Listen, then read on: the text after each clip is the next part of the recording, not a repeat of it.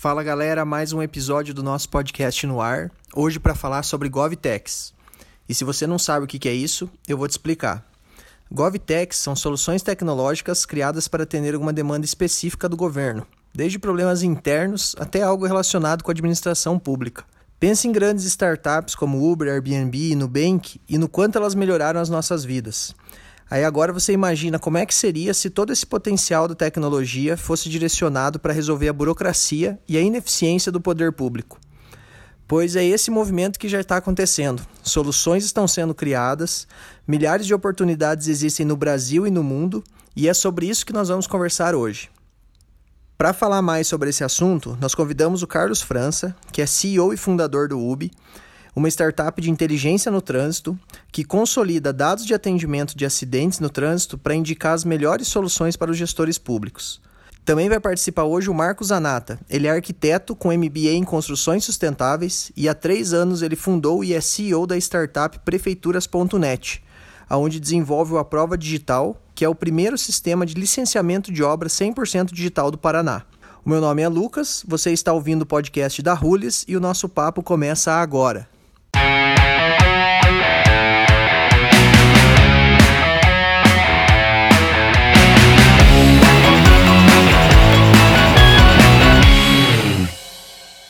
Então, para começar aí, queria jogar uma, um pouco de filosofia na, na, na, mesa e uma leitura até que eu tinha muito muito real meu antes de conhecer o Carlos. O Carlos que foi inclusive a pessoa que mudou um pouco o meu jeito de olhar para o Gov, que é essa relação de que governo é tudo chato, burocrático, que a merda tá implantada e não tem jeito e que a gente não pode fazer nada. E eu tô percebendo aí de uns tempos para cá, principalmente depois de ter conhecido o Carlos, que realmente tem muita gente querendo mudar esse cenário. Então acho que é um bom jeito da gente começar aí falando um pouquinho de é, é problema ou é oportunidade que a gente tem aí nas mãos? Olha, eu acho que é oportunidade e para toda burocracia existe uma razão por trás, né? Então entender esse, essa razão pela qual esse processo ou é, aquela informação precisa estar naquele momento e tramitada daquela forma, é, faz com que você tenha insights de como que você pode resolver esse desafio e tornar a vida do cidadão mais prática, tá? Então, por exemplo, boa parte do, do trabalho de licenciamento de obras que a gente trabalha dentro da prova digital, ele é originário de uma demanda de leis federais e leis municipais. Então, todo documento ou todo dado que você tem que tramitar perante a prefeitura, ele vem dessas leis. Então, se a gente quiser inovar no setor público nesse case especificamente, eu só preciso entender o que a prefeitura tem que de fato fazer no processo e eu posso propor, usando tecnologia, a forma melhor de fazer. Se você tem um processo que é pautado no, nessas leis, você acaba tendo, você acaba podendo propor para o poder público algo que fica mais prático para o solicitante, mais prático para o poder público de operar e, consequentemente, é, fica melhor para todo mundo. Então, eu acho que é, a burocracia é muito daquilo que sempre foi feito daquela forma e nunca foi questionado. E eles estão bem receptivos ao que alguém venha lá questionando essas coisas e propondo um modelo melhor. Aproveitando a, a, a, fala do Marco, o poder público, na verdade, ele precisa hoje ser mais eficaz. É, a gente sabe, isso não é novidade, o poder público ele tem um, um efetivo escasso, tá? ele tem recursos limitados, tá?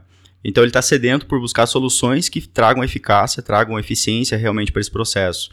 É, independente do modelo de negócio que você procurar, onde você estiver empreendendo, você vai encontrar empecilhos, né? você vai encontrar burocracias. Como empreendedor na área do, do B2G, é, cabe entender a regra do jogo, como o Marco falou, entender os pontos necessários. Então a gente atua, por exemplo, com trânsito, eu atuo com órgãos que são militarizados, é, segurança pública, então são dados sigilosos, sensíveis. Ah, e naturalmente, é, existem desafios nisso também, mas existem pessoas por trás que estão muito empenhadas em fazer a, a solução acontecer. E, e, tentar entender como melhorar esse modelo, como tornar esse modelo tão buro, burocrático mais flexível para que a gente consiga ter ganhos e trazer eficiência para o poder público. Eu fui tentar resumir o, o Gov em, em poucos pontos, e eu cheguei em três. Que quando a gente fala de startup, se fala muito de resolver um problema real.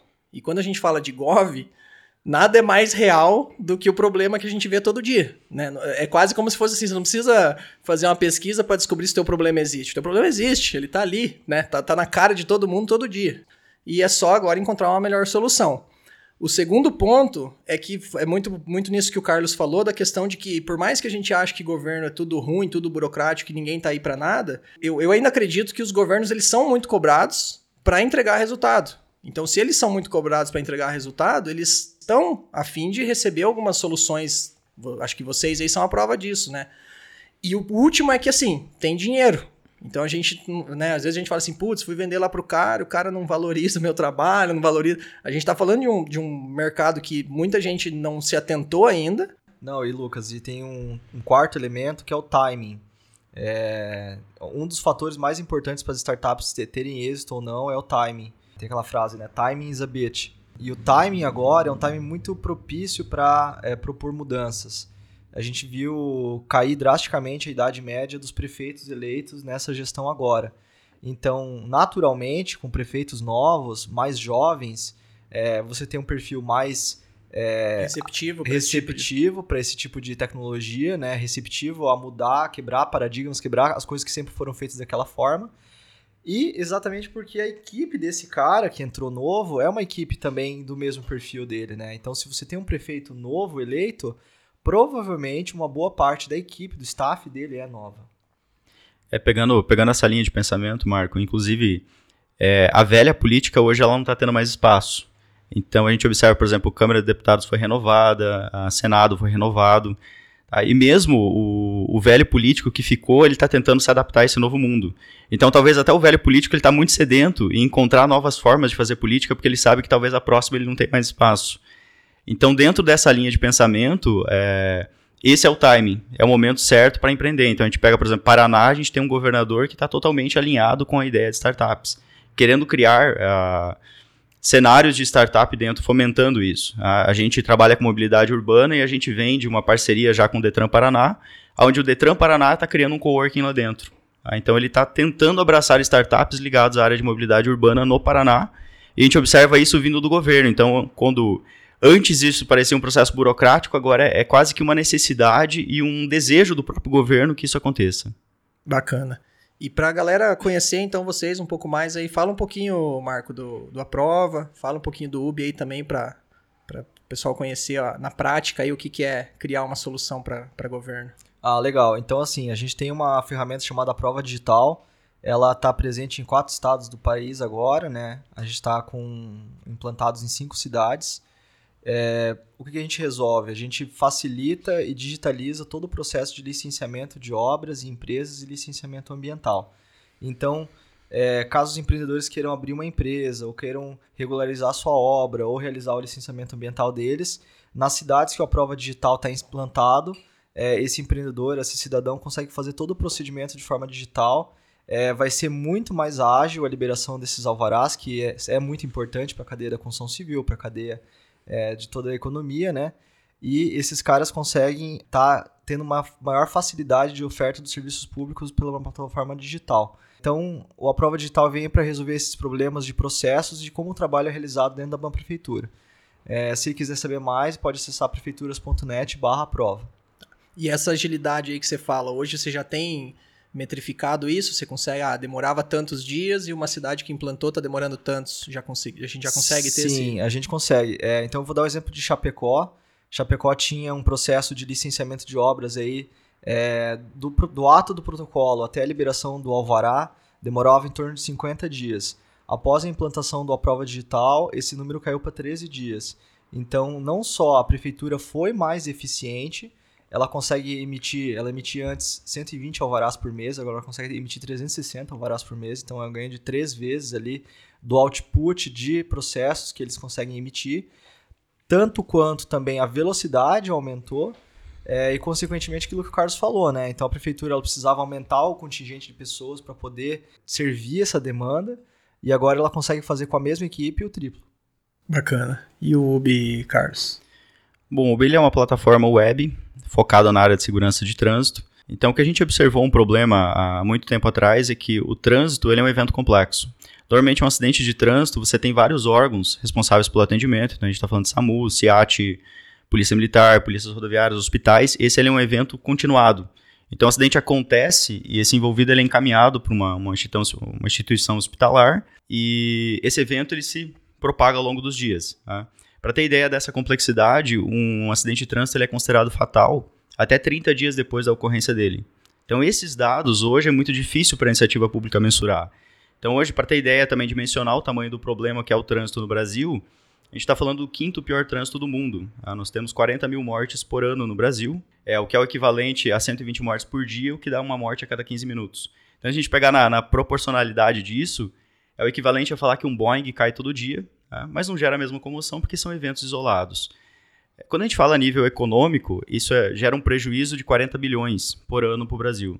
E aí, com 40 bilhões, a gente consegue fazer, por exemplo, 950 hospitais com TI, manter isso consegue fazer 20 mil quilômetros de rodovia. Então, é um problema extremamente grande. E essa fragmentação da informação, tá, dado que existem vários órgãos, dificulta muito a análise para entender o porquê os acidentes acontecem. Então, o que o UB faz é coletar esses dados de forma automática, sem gerar retrabalho, cruzar essas informações criando uma base de dados única, então que é a consolidação da informação, para que daí a gente consiga atuar em alguns pilares que a nossa equipe atua, então, que é a parte de extração do conhecimento, para indicar intervenções tanto na área de infraestrutura, quanto na área de educação, quanto na área de fiscalização. E depois disso, o terceiro pilar é mensurar isso, conseguir medir. Então, por exemplo, a gente vem agora de. Todo ano acontece o Maio Amarelo, inclusive é uma criação do Brasil, já está em 28 países, mas foi o Brasil que criou o Maio Amarelo. Uh, e durante o Maio Amarelo são feitas várias ações. Uh, mas como mensurar a efetividade dessas ações? Então, a gente tem, por exemplo, abordagens em rua com panfletagem. Como medir o quanto aquilo mudou para a população, o quanto aquilo evitou um acidente. Então, o Uber ele traz ferramentas para que a iniciativa pública consiga também mensurar e entender como o dinheiro está sendo aplicado tá? e como as vítimas, é, como as vidas estão sendo preservadas. Bacana. E vamos lá. Então, vocês, vocês são dois cases de três anos de praça, vamos dizer assim. Então, quase que o mesmo tempo aí na lida, entre criar, pivotar e, e, e vender. E, e, eu acredito que essa seja. Inclusive, a gente tem uma pergunta que mandaram para nós no, no Insta. Que eu acho que a pessoa, né? Vamos lá, a pessoa que perguntou, eu acho que ela até sabe a resposta, mas ela tá com uma esperança de que, de que tenha outro jeito. Ela perguntou assim: existem formas de abrir clientes, negociar e vender rapidamente para governo? Não. Na verdade, assim, forma correta não, né? é. é até, até porque, assim, é, vamos lá provavelmente você vai estar tá trabalhando com. O governo é uma grande conta, né? Então ele tem. Se no caso de uma prefeitura ele tem no mínimo aí uns 700 funcionários, né? Uma prefeitura pequena, até chegando a 20, 30 mil funcionários uma capital. Então ele é considerado uma empresa grande, né? É uma empresa grande. E para você vender para uma empresa grande, né, ou enterprise, você está lidando com um ciclo de vendas aí natural na iniciativa privada de 3 a 12 meses. Então é natural que você é, lide com vários stakeholders, com vários decisores, com várias reuniões, com vários processos ali decisórios, independentemente se for iniciativa pública ou privada. Nós estamos simplesmente falando é, de uma venda enterprise ali para uma grande conta. Como você está falando do setor público, o setor público ele contrata hoje é, 95% dos contratos deles é por licitação, você tem que acrescentar aí mais uns 45 dias aí para todo o trâmite é, de documentação e abertura dos editais, esse tipo de coisa. Então, é, eu diria que é uma venda enterprise mais uns 45 dias aí por cima.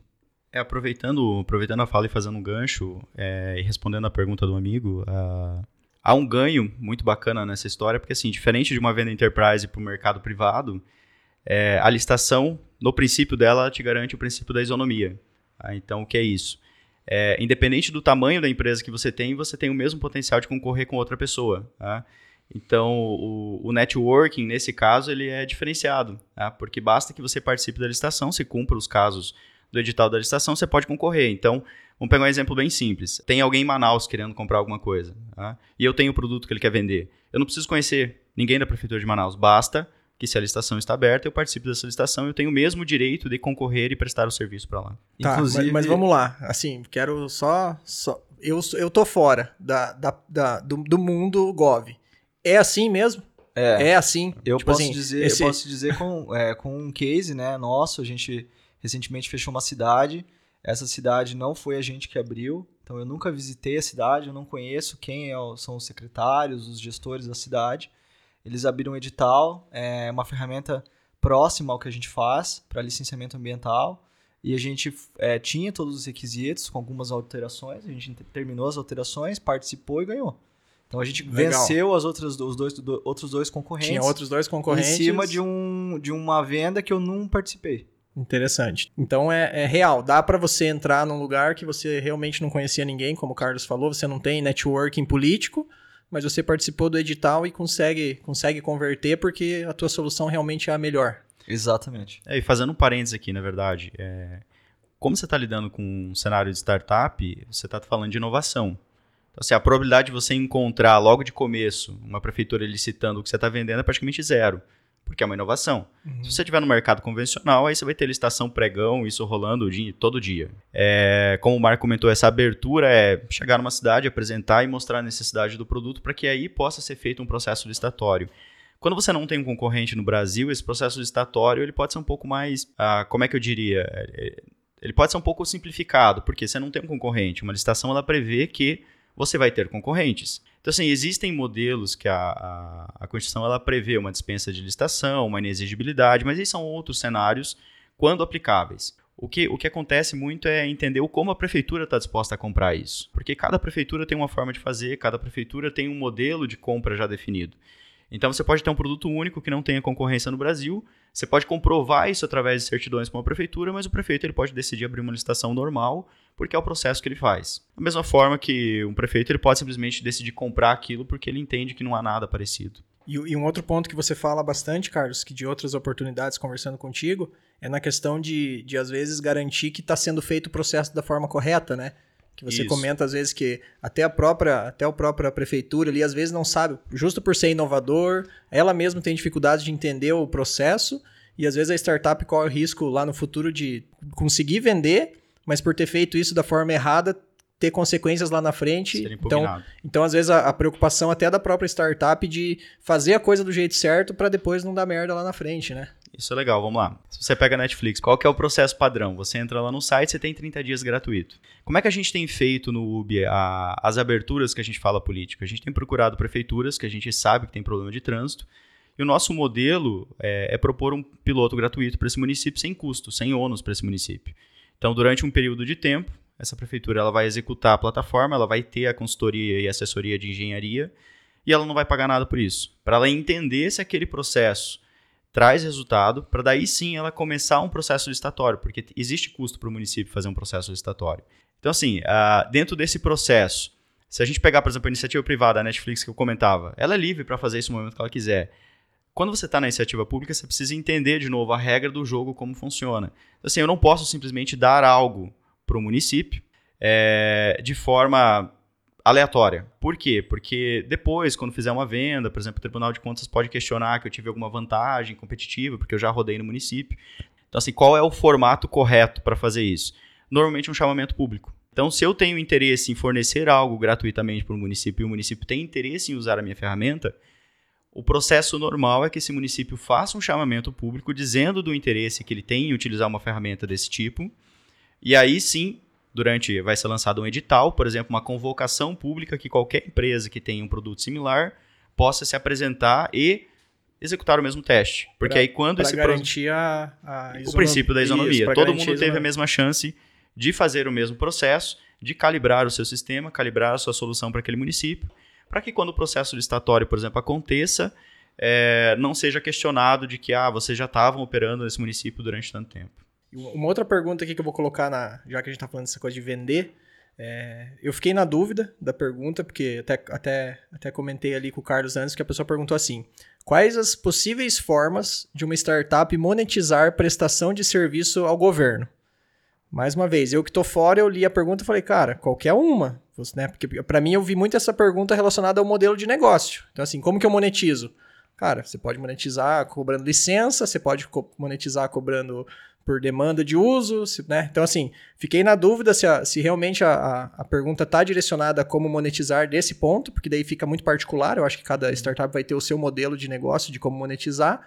Mas se a gente fosse puxar mais para essa linha assim de como iniciar esse processo de vendas, né? Vamos lá. Tô com, tô com uma solução e quero começar, quero ir para o mercado agora começar a oferecer. Né? No mundo normal, a gente começaria a bater de porta em porta, faria Facebook Ads, Google Ads. E aí? E no Gov? Como que começa a vender? Tá, então assim, é, é você tem que encarar o governo como uma grande empresa. Então, por exemplo, se eu fizer, é, se eu fizer Facebook Ads para tentar conseguir fechar um contrato lá na Microsoft, eu vou conseguir? Provavelmente não, porque esse daí é um perfil diferente, né? É um ticket diferente, é um modelo de venda diferente. Então você tem que aplicar aquilo que funciona para enterprise é, para o governo. Então, por exemplo, quero vender para uma prefeitura. O que, que, geralmente se faz? Se faz uma, uma visita presencial ou se faz uma, um processo de outbound ali em inside sales. Então, eu vou ligar para o cara, eu vou tentar marcar uma videoconferência, vou marcar uma demo com ele, vou demonstrar o produto, vou fazer uma venda consultiva, eu vou mandar um e-mail marketing Provavelmente não, as pessoas já não abrem mais e-mails, né, para recebendo propaganda. Então, é, provavelmente no governo não vai funcionar.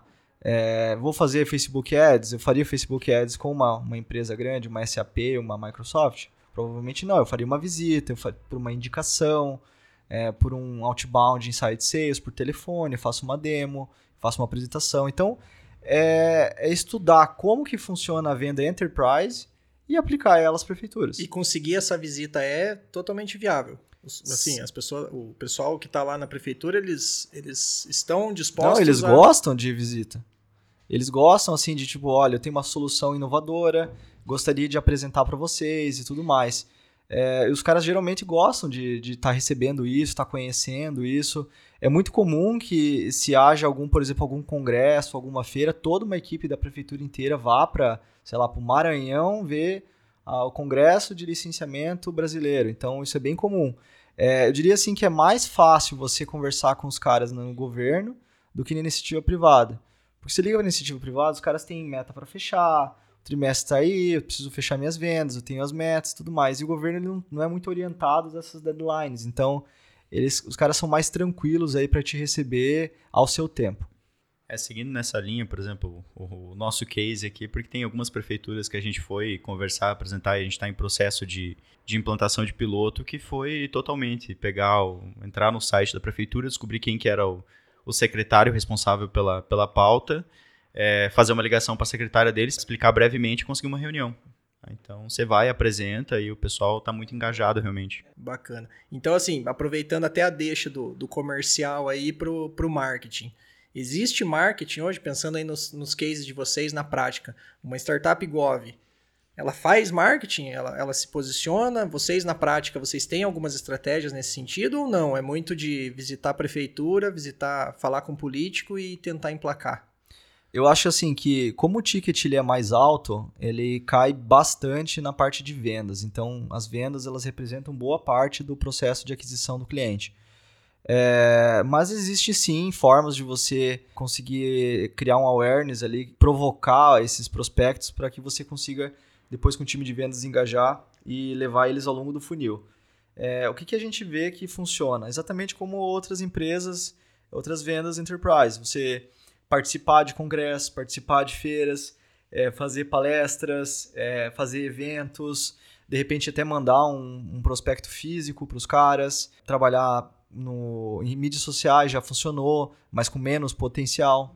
Se existisse um trabalho com os arquitetos e engenheiros para que eles fizessem uma pressão, prefeitura, eu sou arquiteto, eu sou engenheiro, eu conheço essa solução e eu quero na minha cidade. Uhum. Isso é uma coisa de. Tipo assim, isso é um jeito. Seria uma curva de conversão muito longa, tentar usar os arquitetos e engenheiros como uma massa de, de convencimento. Como é que você vê essa situação? É, essa é uma ideia recorrente na, na nossa empresa já há alguns anos, né? É, o que, que a gente tem. Qual, o que, quais são os números que a gente tem desse modelo de provocação, né? Uma venda provocativa, né? Então você tem um cara que diz assim: olha, vamos fazer é, porque eu estou precisando. Porém, o que a gente identificou é o seguinte, que os gestores eles já estão cientes que precisa. Então, você não precisa ter uma massa lá de, de pessoas é, engajada para dizer, olha, temos que comprar. O cara sabe que tem que comprar. Só que, de repente, o secretário de planejamento ele está ocupado com a reforma do viaduto, entende? Então, ele não está com a cabeça, nesse momento, ali. Por isso que até ia dar uma dica para o pessoal que trabalha com, com vendas aí e tal, é utilizar aquele framework da IBM que é o BUNT, né? É o Budget, Authority, Need e Time Frame. É, e nesse caso, o, às vezes o gestor não está no time frame. Naquele momento, ele não está com a cabeça pronta para esse tipo de aquisição, para implantar uma solução como essa. Quando você fala de reforma, o cara está mais preocupado com reformar viaduto, eu, lem eu lembrei do que, que o Carlos me falou hoje de tarde, que ele fala que às vezes, né, principalmente no caso do UB ali, que a gente fala de resolver um, um problema que, que próprias falas do, do Carlos, como está fragmentado, as pessoas às vezes não entendem o, o, tamanho do problema, porque ele acontece de forma fragmentada. Aí com essa fala agora do, às vezes o prefeito está mais preocupado em resolver o viaduto. Existe toda uma, uma força-tarefa para que seja resolvido coisas que, que são mais fáceis do prefeito dizer que foi ele que fez. Então, assim, tudo que é mais visível, né? Tava conversando com o Carlos hoje à tarde e a gente chegou nesse ponto. Tudo que, tudo que é mais fácil da pessoa ver, normalmente é prioridade do governo. E não porque é uma prioridade, mas porque é mais fácil do governo falar, viu, ó, fui eu que fiz aqui essa praça, fui eu que fiz esse viaduto, fui eu que fiz essa avenida. Então, assim, é, pegando agora indo pro lado do UB, que é um problema complexo pra caramba, a gente sabe que a, a, a solucionar ele não é uma coisa fácil, é, são pequenas ações que vão começar a transformar o trânsito num lugar mais seguro. Como é que lida com essa questão de, viu, nós vamos solucionar um problema que não vai te dar é, fotinho bonita no jornal, porque é um problema de, né, é um problema de bastidor, é um problema que vai demorar um ano para você poder dar um comparativo. Tipo assim, tinha tantos acidentes em fevereiro, fevereiro do ano que vem, então assim, pelo menos um ano vai demorar, né? Um, o cara vai, de, na melhor das hipóteses, é um ano para o cara ter um indicador de que ajudou, né? Como é que, como é que lida com essa relação aí, Carlos? Não, legal. É... Na verdade é um paradoxo, porque assim, a gente está falando bastante de dados, de informação para tomada de decisão. A mesma forma que a gente tem uma, uma base de dados de operação longa, onde a gente tem que fazer comparação de um ano para o outro para gerar base estatística, a gente consegue ter uma comunicação de curto prazo. Então, por exemplo, evitar mortes que estão acontecendo. Ou quantidade de encaminhamentos por dia para uma UPA ou para um hospital. Então, quando a gente fala dessa essa relação, esse efeito bola de neve, vamos pegar, por exemplo, a gente está falando de trânsito, está falando de segurança pública. Mas o mais interessado em, nessa área é a saúde. Por quê? Porque a saúde é que sofre o maior impacto hoje com acidente de trânsito. Então, a quantidade de encaminhados para a UPA por dia em virtude de acidente de trânsito faz com que a UPA seja sobrecarregada, o sistema público de saúde é onerado, ah, e a percepção social, por exemplo, é que a saúde é ruim. Então, quando você resolve um problema que, na teoria, não tem uma ligação direta com, com a saúde, que é o acidente de trânsito, você está ajudando a melhorar a saúde. Ah, e quando você melhora a saúde, você melhora a percepção social. E também, o, o, por que, que a gente fala assim, ah, de repente, para o político ele é mais interessante fazer algo que vai ser visível? Nem só por isso. Tá? É, eles vão estar tá fazendo uma série de coisas que são não visíveis, são investimentos a longo prazo, mas é importante porque, assim, tudo que aquilo que é visível, ele está sendo cobrado todo dia. Então, uma, uma rua, por exemplo, sem asfaltar, o prefeito vai estar sendo cobrado todo dia. Então, quando ele consegue economizar é, em algo como é acidente de trânsito, por exemplo, em vez dele manter lá uma série de pessoas na UTI que tem um custo muito alto, ele consegue evitar os acidentes que levariam essas pessoas para a UTI e consegue alocar essa verba, por exemplo, para construção de infraestrutura, é, o retorno para ele é imediato, porque a população percebe e a percepção é de que o governo dele está sendo eficiente que aí retorna de novo em voto e o que precisa ser feito para ele, né? E questão de validação. Existe validação? Porque né, a gente está falando de um problema que a gente sabe que existe. Então acredito que a gente fale muito de validação de solução e não de validação de problema, né? E aí a gente pega um cenário onde você às vezes demora para conseguir entrar, demora para conseguir um piloto ou até propriamente uma venda, digamos assim. E aí chega a hora do vamos ver e a solução não está de acordo. Existe como como fazer um processo de validação da sua solução para você não queimar os bigodes. Vamos lá, passou um ano tentando vender, quando vendeu, queimou os bigodes na primeira semana. Como é que, como é que uma startup que está pensando em ir para o Gov aí pode trabalhar essa área da validação? É, eu acho que o processo dele tem que ser. É, eu acho que o principal desafio do Gov é o go-to-market, né? Então, é, eu não tenho, por exemplo, como é, criar mecanismos de viralização, como, por exemplo, a Dropbox consegue. Né? Então, o meu produto ele não me permite utilizar certos canais de tração. Entretanto, é, numa simples conversa com o secretário, com dois ou três cidades, eu já consigo ver se existe uma demanda real para o meu produto ou não. Por outro lado, é, por ser uma grande empresa, existem vários riscos de produto. O que eu quero dizer com isso? Às vezes o meu MVP é uma turbina. Eu não consigo deixar ele mais simples do que já uma ferramenta muito robusta e complexa. Então, para quem tá, nós que já passamos dessa fase, é, a gente já não se preocupa com isso mais, né? Nossa ferramenta está operando em várias cidades e está gerando resultados concretos. Cidades estão ligando para a gente para conhecer mais, indo visitar. Então, é, a gente já, não te, já passou ali o risco de produto, lógico, sempre pode melhorar, mas essa fase já foi.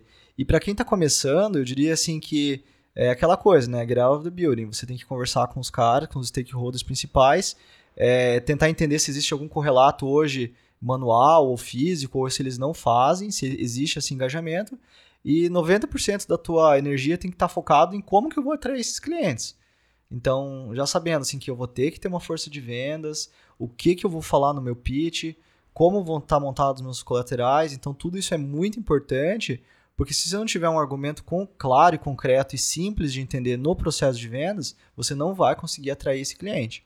Então, você tem que estar tá trabalhando com uma estratégia que seja fácil de adesão no processo de vendas, porque esse é uma das únicas formas em que o poder público compra. E o, e o Ubi aí, que eu sei que já deu altas pivotadas aí no meio dos três anos, né? Como é que, como é que você fica tentando vender, tentando vender e descobre que às vezes o jeito que você está tentando não é o, não é o correto, ou até a tua solução, às vezes, porque eu vejo vocês bastante também implementando novas coisas. Então, como é que, como é que rola isso aí? Ah, vamos lá. É, primeiro ponto ali é, acho que assim, se você está se propondo a resolver um problema, e esse problema é um problema que existe, alguém já está fazendo de alguma forma, seja manual, seja usando alguma outra solução. Excelzão rolando. É, alguma forma está sendo resolvido. Se não está sendo resolvido, porque não é problema. Tá? Então, esse é o primeiro ponto que você precisa entender. Como é que o pessoal já faz, pegando o gancho do que o Marco falou.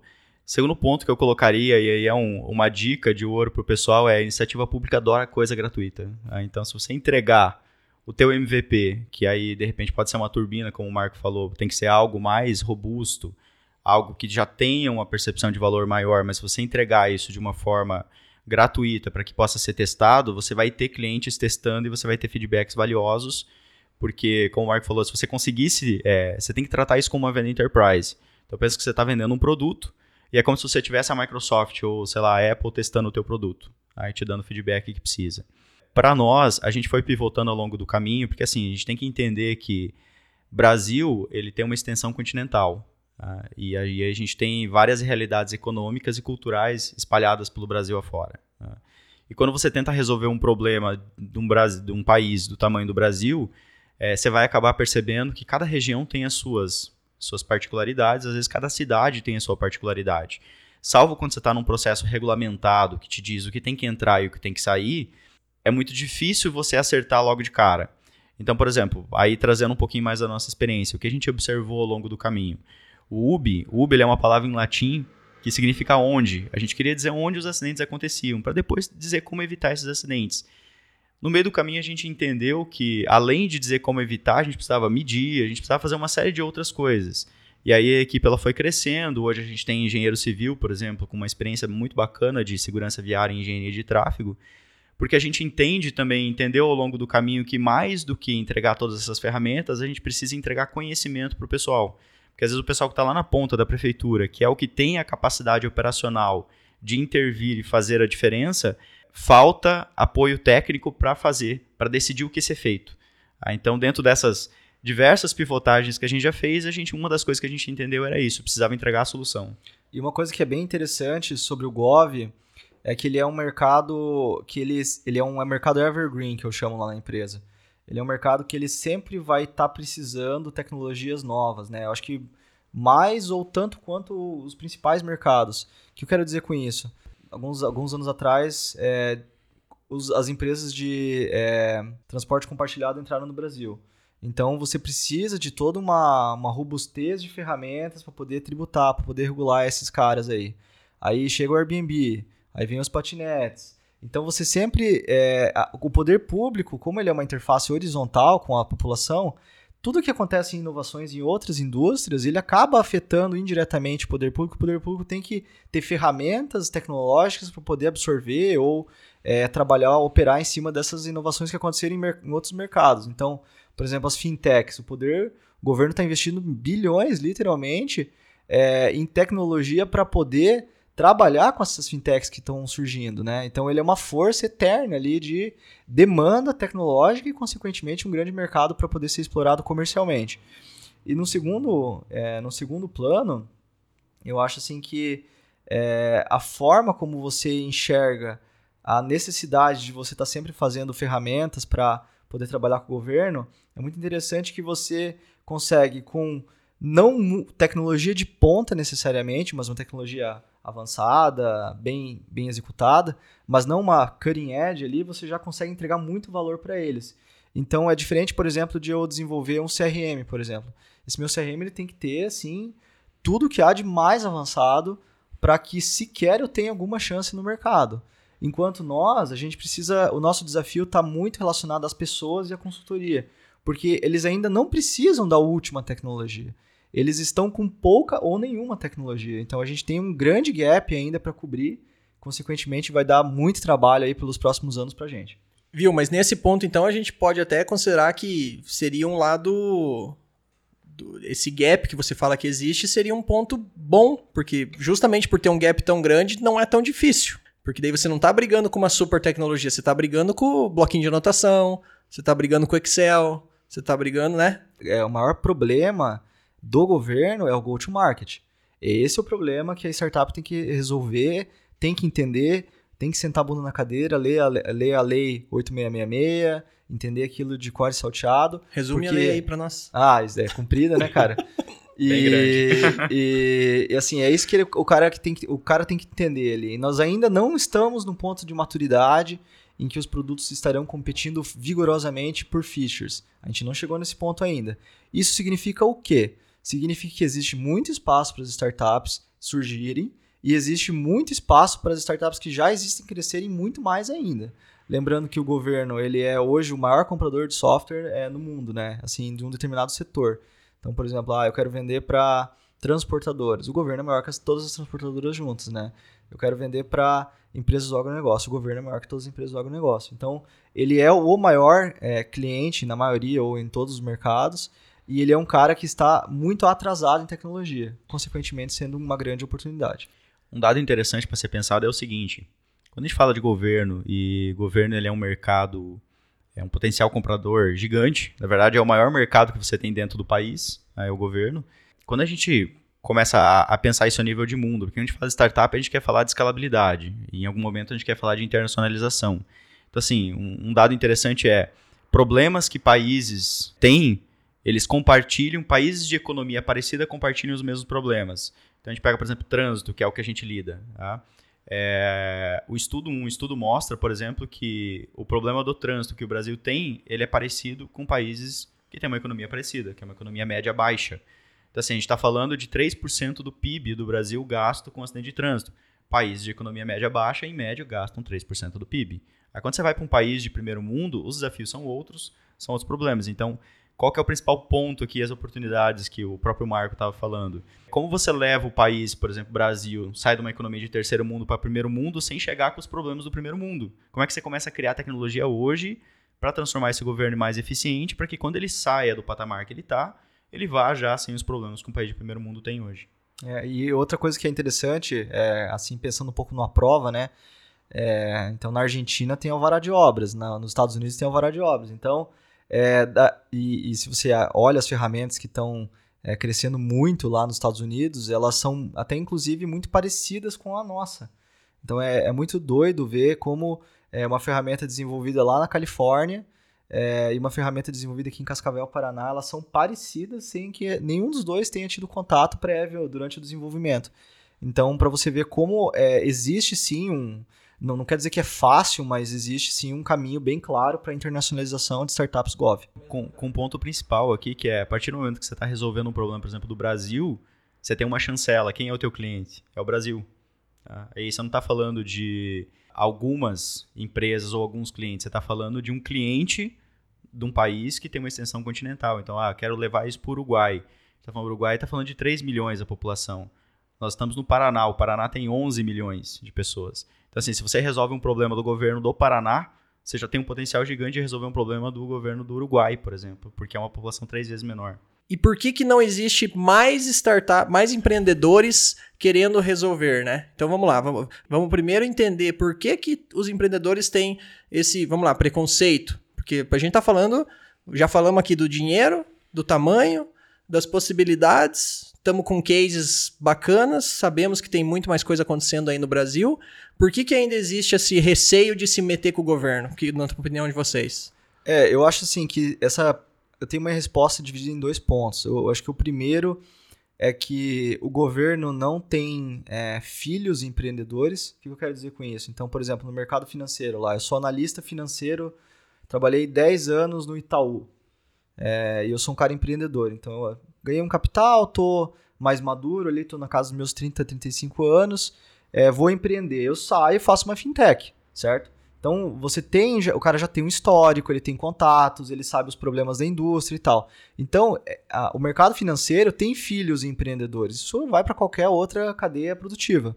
Enquanto o governo, ele já não tem a mesma dinâmica, né? Então, são, geralmente o cara tá de carreira, ele ganha um salário alto, é, o perfil ali dos pares dele já é um perfil assim mais é, tranquilo ali, né? Então, assim, esses caras, eles não saem para empreender do governo, né? De maneira geral ou na mesma proporção que outras indústrias. O segundo ponto é que existe um grande preconceito, assim, uma falta de conhecimento de como que o governo compra de fato, né? Então, assim, é, é, é muito doido ver como, por exemplo, ah, se eu quero vender para quero vender uma solução tecnológica para a Heineken. É, vender a solução tecnológica para a Heineken não está documentado em lugar nenhum. Mas vender para o governo está documentado na legislação. Então eu posso, sem ter nenhuma experiência, saber 40% de como funciona. Enquanto que se eu quiser vender para grandes cervejarias, eu preciso pelo menos ter trabalhado na indústria, eu preciso que alguém me ensine. Então, de certa forma, é, é em alguns aspectos é até mais fácil do que vender para uma grande empresa. Então, eu acho que são esses dois pontos: é os filhos dessa indústria e também um certo preconceito ali, uma falta de conhecimento de como que ela opera. Assim, e, e pegando o gancho disso, porque quando a partir do momento que você vê um processo, você vê a lei de licitação e ela é extensa, você fala, caraca, isso dá muito trabalho. Eu não vou vender para o governo porque é muito trabalhoso vender. Só que se você fosse vender para a Heineken, seria mais trabalhoso e você não sabe o modelo ainda de fazer isso. Então, assim, é... acredito também, eu concordo com essa visão. Aí só atravessando, é porque eu acho que o desconhecimento gera a falsa sensação de facilidade, isso, né? Então assim, isso. o fato de você desconhecer o que você vai fazer, ah não, é teta, deixa comigo, né? Aí a hora que você sabe que tá na lei, você fala, mas não vou ler essa, essa birosca toda aqui para entender o que eu preciso fazer. Só que tá ali, o, o que precisa ser feito, do jeito que precisa ser feito, que nem o, o Marco falou, tá ali. Então, eu, eu, né, só aproveitando, eu acho que o desconhecimento gera uma falsa sensação de que você está indo para uma coisa mais fácil. Isso. E na verdade, sim, a gente tem que pensar o seguinte: o governo ele está comprando. O governo ele tem sistemas. Ele está comprando desde sempre. Ele tem empresas de economia mista que desenvolvem soluções também, mas o governo ele está comprando desde sempre. Quando a gente leva isso para o mundo startup, o startupeiro ele é mais imediatista. Ah, então ele quer testar rápido, jogar fora, porque ele leu isso num livro e ele acha que tem que ser assim. Tá? É, ele, quer ter, ele quer ter resposta muito rápido das coisas. E quando ele vê um cenário mais burocrático como governo, isso assusta um tanto quanto o startupeiro. Só que a grande questão é que ele não precisa errar tanto, porque é, não existe tanto diferencial competitivo que ele precisa gerar. Então, ele, por exemplo, para desenvolver, eu preciso desenvolver uma fintech aqui para atender um milhão de pessoas. Meu app tem que estar tá redondo todos os botões têm que estar perfeitos né, para rodar. Então eu preciso iterar dezenas ou centenas de vezes. Enquanto no governo, é, como tem menos competição e o problema é maior e tem menos gente no mercado, eu não preciso falhar 100 vezes. Eu posso falhar duas só, que é o suficiente, já vai ser bom o bastante. Então, mas esse feeling que o Marco comenta, talvez ele, é, ele o startupeiro ele não fica tão explícito. Exatamente. Ah, porque como ele não entende que o mercado não está saturado ainda, que ele está num oceano azul, Aí ele não está brigando por preço, ele não está brigando necessariamente por, por recurso ou, funcionar, ou, ou, qualidade do produto. Não que a gente esteja falando que você tem que entregar um produto ruim para o governo. A gente está falando que a solução que você entregar, ela já é muito além do que o governo tem. É, o parâmetro do governo é baixo. A realidade é essa, tipo assim. E né? o governo hoje compra dezenas de sistemas que não funcionam. Todo ano. E, e, vamos lá, voltando para o que eu conheço vocês de outros carnavais. Vocês eram do B2B. Como que vocês comparam essa relação que vocês tiveram por um tempo, ou se ainda tem, enfim, com o B2B e o B2G, pontos positivos e pontos negativos? Não, eu acho assim que é, acho que o principal ponto é que existem mecanismos de tração que você não consegue explorar no B2G, né? Então, é, por exemplo, que nem eu citei anteriormente, né? A questão, por exemplo, eu não consigo criar uma ferramenta de processos eletrônicos que é viral. Não posso oferecer um cupom de 10 pila do Pipefy para o governo, né? Então, assim, indique três amigos. Isso eu não posso fazer. Ninguém nunca vai conseguir é, inventar um modelo que esse, isso aí funcione. Então, você tem, sei lá, de. Um programa 20... de afiliados para a prefeitura não funciona. É, exatamente. Tem, sei lá, 20 canais de tração. Desses 20 canais, uns 5 ou 6 eu já jogo direto no lixo. Não preciso nem pensar sobre a respeito, que não tem jeito de fazer funcionar. É, enquanto, por exemplo, no B2B, dependendo do meu ticket, eu consigo usar todos eles ou uns 5 ou 6 já são completamente validados, tá? Então eu acho que o B2G também tem esse segundo problema. Falta muita. Primeiro que praticamente a bibliografia é inexistente, né? Você não consegue falar assim, não, vamos entrar aqui agora, vou encontrar artigos, vou encontrar é, fundos de investimento que já tenham investidos em várias empresas, vou tentar aprender mais sobre como que eles tracionaram, como que eles cresceram, como que eles escalaram os negócios, você não vai encontrar. Então você vai ter que é, traduzir muita coisa do B2B para o B2G. Então tem esses dois pontos negativos aí. O B2B já tem um caminho mais definido, você tem mais opções. É, por outro lado, você tem que ralar mais, você tem, a tua execução tem que ser melhor, é, porque tem muita gente, tem muita gente trabalhando há muito mais tempo que você. É, o, o, a questão do B2G ali, o principal ponto, talvez, que para nós é muito latente, por exemplo, é às vezes você encontra a iniciativa pública querendo o teu produto, querendo comprar, mas mesmo tendo o entendimento de como comprar, que isso é um processo licitatório normal, é, ainda há um outro entendimento de onde vem esse dinheiro. Né? Então, você entendeu como funciona hoje é, uma prefeitura, ou funciona o governo do estado, ou enfim. A, vamos jogar o seguinte: a, o governo ele tem uma determinada verba que estão alocada em pastas, tá? em secretarias, é, e esse dinheiro ele pode ser gasto de formas muito específicas. Então, assim, o governo não pode sair comprando o que ele quiser e gastando o dinheiro que ele tem. O governo não tem cartão de crédito. É, é diferente, por exemplo, de uma empresa privada, um B2B, onde há um planejamento lá que foi definido tantos X reais que vai ser gasto em investimento, em pesquisa e desenvolvimento, em aquisição de licenças, aonde o dono da empresa ou o responsável pela contratação consegue simplesmente alocar aquele recurso para comprar isso. Tá? o governo existe uma enormidade de recursos em várias áreas. Então eu não posso, por exemplo, o governo não pode tirar a verba da educação para comprar um produto da área de arquitetura, tá? de planejamento, porque simplesmente não pode. Tá? E aquele dinheiro está lá na educação e se ele não gastar na educação ele tem que devolver. Tá? Isso vira fundo perdido.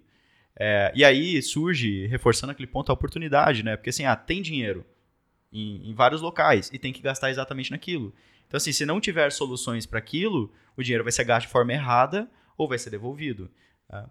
É, e aí a gente parte de novo bastante na parte do timing, tá? porque as coisas dentro do, do, do, mundo público, do universo público, elas demoram um pouquinho mais.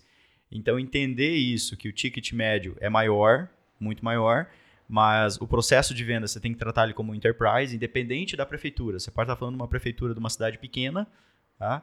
que vai demorar um, um tanto para você conseguir vender também, porque é uma prefeitura, ela tem toda uma estrutura por trás, como de uma capital. Tá? E na capital a coisa provavelmente vai ser muito mais difícil ainda, porque você vai ter muito mais gente envolvida, muito mais órgãos envolvidos. Uma empresa maior. Uma empresa maior. Tá? É, e mesmo esse processo sendo executado, então, fazendo todo o processo certo, é muito trabalho do, do próprio empreendedor, do startupeiro aqui, entender é, como que esse cliente ele consegue comprar, da onde vem o fundo. Na verdade, assim, ajudar o, o, o teu cliente, tá? o, o startupeiro ajudar o cliente a saber a forma como ele compra. Tá? Qual é a melhor forma dele comprar esse produto. E, de novo, a gente está sempre girando nessa questão do go-to-market, né? Então, esse é o tema principal, eu diria assim, né? É uma grande oportunidade, tem muito para ser resolvido, o governo é uma plataforma horizontal, ele lida, tem touch points em toda a economia, porém, você tem que ter uma estratégia de go-to-market muito boa, você tem que educar seus clientes, você tem que visitar eles, você tem que ter um argumento de vendas forte, é, que é ali que o bicho pega, e é ali que as startups morrem. É, e até dando um salve aí pro pessoal de Chapecó que utiliza a ferramenta, é, a gente desde que implantou, em, desde fevereiro desse ano até agora, a gente já executou 600 melhorias na ferramenta, tudo com feedback dos caras de lá. Só de é, Chapecó? Só de Chapecó. Fora, fora as outras fora cidades. Outras cidades. É, exatamente. Então, assim, você vê que não só os caras estão bem engajados, eles têm. É, eles também fazem com que a gente consiga alçar novos voos, né? Então, só porque você não tem é, 10 mil clientes como uma ferramenta é, de ticket baixo, isso não quer dizer que você não vai estar iterando, melhorando seu produto uhum. com um cliente. Você vai estar sim, porque esse teu cliente vai estar fornecendo isso para uma cidade ali de é, 200 mil habitantes, que é o nosso caso. Né? Hoje a gente atende, é, implantando na, na, na, semana que vem, a gente vai atender é, um milhão de pessoas na nossa plataforma, é, de solicitantes que podem utilizar nossas plataformas. Então, é, isso faz com que a nossa responsabilidade seja muito grande. Né? Você está falando de meio por cento do Brasil inteiro, né? como usuário. É, a gente fala, fala muito disso também, por exemplo, a gente está rodando hoje em, em 10 cidades aqui no Paraná, e 10 cidades é um número que parece pequeno, mas quando a gente fala essas 10 cidades, elas cobrem quase 70% da população do Paraná. Então a gente está falando de milhões de pessoas que estão sendo assistidas pelos dados que a gente gera para preservar vidas. Então a responsabilidade é muito grande. Embora quando a gente olhe, por exemplo, para um município e fale assim, ah, legal, eu tenho duas ou três pessoas que são os responsáveis técnicos por lidar com a ferramenta. Só que quantos habitantes há aquele município que estão sendo assistidos pela ferramenta que eu tenho? Show. Viu, Carlos? Eu lembrei agora do indicador da nossa conversa de hoje à tarde, que eu não, na verdade, eu não lembrei do indicador, mas eu lembrei que você falou. Quanto tempo demora para uma Curitiba inteira morrer? A estatística que vocês têm lá de, de se não mudar o, o número de mortes no trânsito, em tanto tempo morreu a população inteira de Curitiba. Quanto tempo hoje? Vamos lá. Uh, quando a gente fala, isso é um relatório da ONU, tá? No mundo, morrem 1,25 milhões de pessoas por ano. Tá? Isso dá 60% da população de Curitiba. Então, se a gente falar do problema de trânsito do mundo, é como se Curitiba em dois anos morresse. Curitiba inteira. Tá? A gente fala de pessoas sequeladas, são 30 milhões de pessoas ao ano. É muita gente. Aí quando a gente traz esse retrato para o Brasil, de novo, falando dos 40 mil uh, mortes, é, quando a gente fala de sequelados, são 600 mil pessoas. Então o Brasil ele é um dos recordistas em medalhas paralímpicas, mas ele também é recordista em produzir atleta sequelado. Então é um cenário muito forte. E assim, tudo a gente está falando de dados, de números que são subestimados. Lembrando, os dados são fragmentados. Como eles são fragmentados, é muito difícil da gente falar do custo real e das, da quantidade real de mortes. Tem um estudo, por exemplo, da PUC que mostra que esse número de 40 mil provavelmente é perto de 70. Tá? Ano passado, 2017, foi divulgado um estudo da Agência Brasileira de Comunicação, responsável pela Voz Brasil, que o custo gasto, então o prejuízo para os cofres públicos em 2017 em acidente de trânsito foi 199 bilhões. A estimativa média é 40. Em 2017 foi 199. Então, assim, é, é um, um cenário alarmante. Se a gente falar, o, o Brasil ele tem diversos desafios, diversos problemas. Quando a gente fala de trânsito, cara, tem gente morrendo. A diferença, por exemplo, de trânsito para homicídio é que trânsito normalmente é o, é o jovem produtivo. As pessoas que mais morrem são os, as pessoas do sexo masculino entre 18 e 39 anos, no auge da produção. Tá? E aí o custo que isso, financeiramente, economicamente, isso gera para o Brasil é gigante. E, e, pegando agora aí, caminhando para o encerramento, apesar de a gente já ter falado dos cases, é, em relação à equipe e questão de estar numa operação sustentável ou não, como é que está o cenário de vocês? É, então assim, a gente foi fundado em 2000 e é, 2017, janeiro de 2017, que a gente pegou no Batente, aí, que foi a primeira, a primeira cidade, aí teve a primeira reunião, deram o aceite, a gente começou a, a montar a plataforma na prática, né? Então a gente está há dois anos e seis meses agora em operação, né? Antes era só ideia e conceito, né? Então não tinha, não tinha equipe, não tinha produto e não tinha cliente. É, dois anos e seis meses. É, hoje a gente está com 11 pessoas, é, e a gente já breakivou já há algum tempo. Então a gente está agora, é, lógico, reinvestindo tudo e utilizando isso para é, crescimento. Vocês podem encontrar a prova digital nas redes sociais, né? A prova digital no Facebook e no Instagram. É, e o site é o prefeituras.net barra prova. Lá vocês podem conhecer mais sobre a empresa, as funcionalidades, os cases e como é que a gente está desburocratizando as prefeituras do Brasil aí, trazendo processos eletrônicos para a praça. O UB ele foi criado em 2015, embora eu venha trabalhando nessa dinâmica de trânsito desde 2009 na minha graduação. A gente foi ter os primeiros pilotos ano passado, então dá para contar aí de tempo operacional realmente com na rua o piloto um ano mais ou menos. Hoje o, o status atual, na verdade, a gente está operando vermelho, é tudo na base de, de investimento, mas com algumas projeções muito boas para 2019, 2020 ainda. Hoje a equipe tem 13 pessoas tá? e a gente tem atendido praticamente Paraná inteiro já e levando para fora do Paraná também. Vocês podem encontrar no site ubtrânsito.com.br ou direto no Facebook ou no Instagram, ubtrânsito. Tá? É, lembrando que como a gente lida com dados de acidentes, é, ouvir o que a população tem a falar sobre o trânsito da cidade é muito interessante? Porque inclusive a gente consegue cruzar essas informações com dados de acidente das próprias autoridades é, e gerar indicativos. Então a gente até brinca no site, o pessoal que entrar. É, tem uma frase provocativa de até quando você vai reclamar do trânsito para os teus amigos. É, fala pra gente, conta pra gente o que está acontecendo no trânsito da tua cidade, quais são os problemas que você encontra, porque a gente conhece as pessoas que podem resolver os problemas e a gente tem informação para ajudar a resolver os problemas. E aí, para quem quiser aprender mais sobre Gov, né? Você já comentou que a, a, a lei tá rica, mas a, a, a parte de artigo e, e conhecimento de, de causa ainda é uma, um material ainda muito vago, né? Não tem muita coisa. Vocês têm alguma coisa, tanto uma dica prática quanto alguma referência de leitura que o pessoal possa procurar? É, eu ia recomendar aí é, o forentrepreneurs, né, .com. É um, é um portal ali de um investidor muito bom.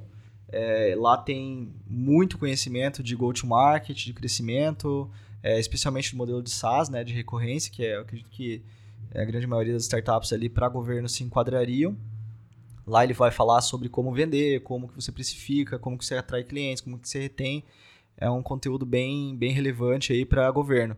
É, fala sobre B2B, mas você consegue traduzir boa parte é, para o B2G.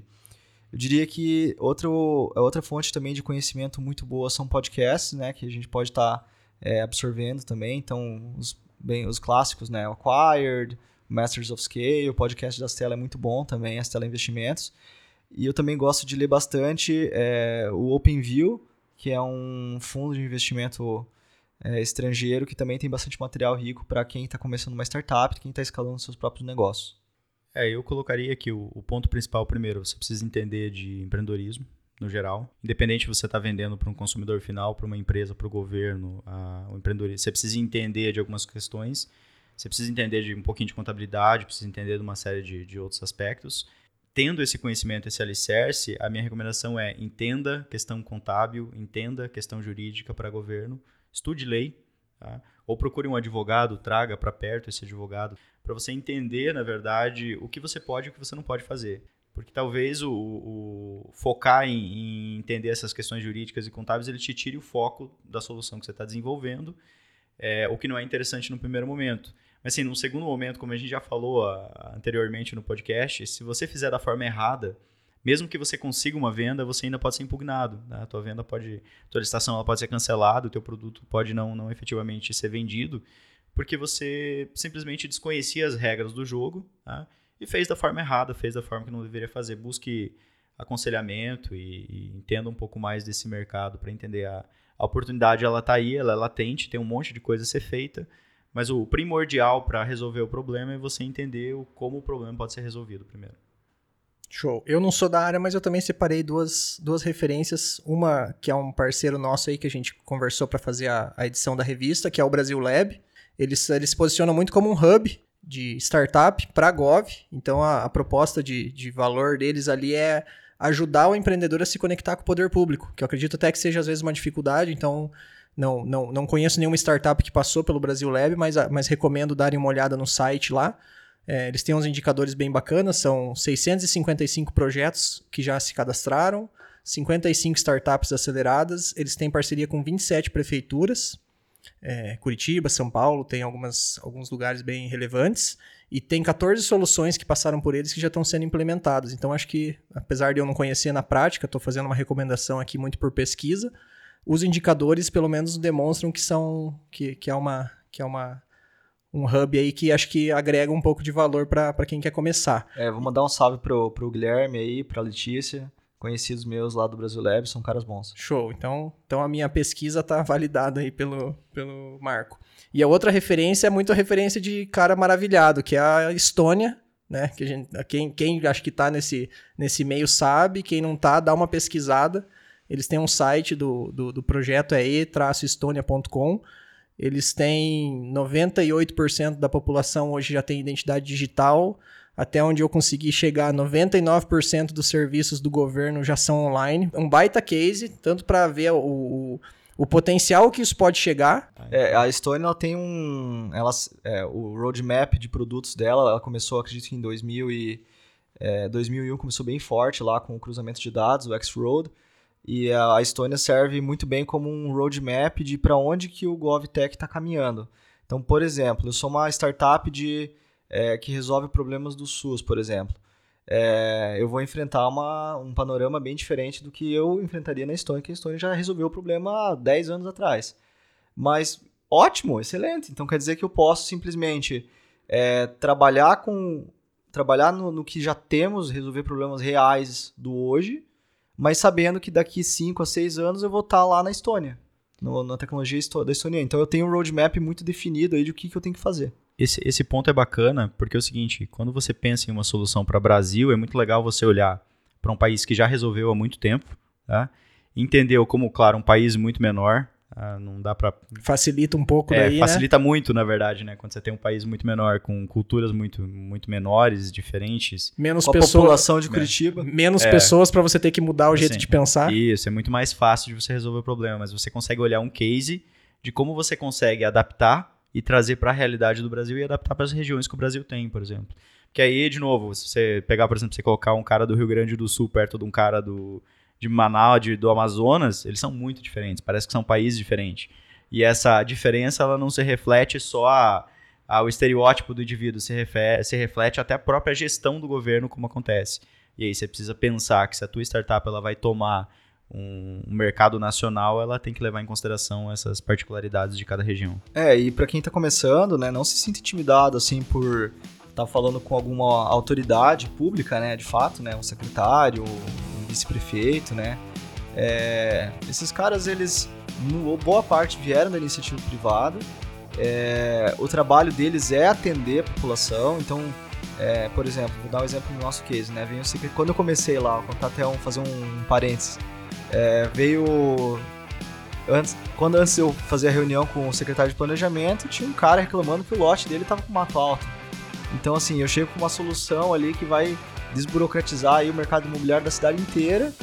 Eu não vou me sentir intimidado para apresentar um negócio, sendo que o cara ali ficou meia hora falando que o terreno dele estava com mato alto. Então, assim, se você tem uma solução, uma, uma, ou que seja uma ideia de solução é, inovadora que você sabe que vai resolver o problema, chega e apresenta. Provavelmente vai ser a coisa mais legal que ele vai ver no dia inteiro dele. Então é isso, pessoal. Quero agradecer a presença do Carlos e do Marco. O papo foi super bacana e a mensagem que eu gostaria de deixar para esse fechamento é para geral parar de ficar esperando um salvador da pátria. É, muita gente aí fica delegando o futuro para terceiros, achando que a solução vai vir desse ou daquele político e não se dá conta de que nós que somos o poder público e que já passou da hora de colocar a mão na massa e fazer acontecer. Abraços e até o próximo episódio.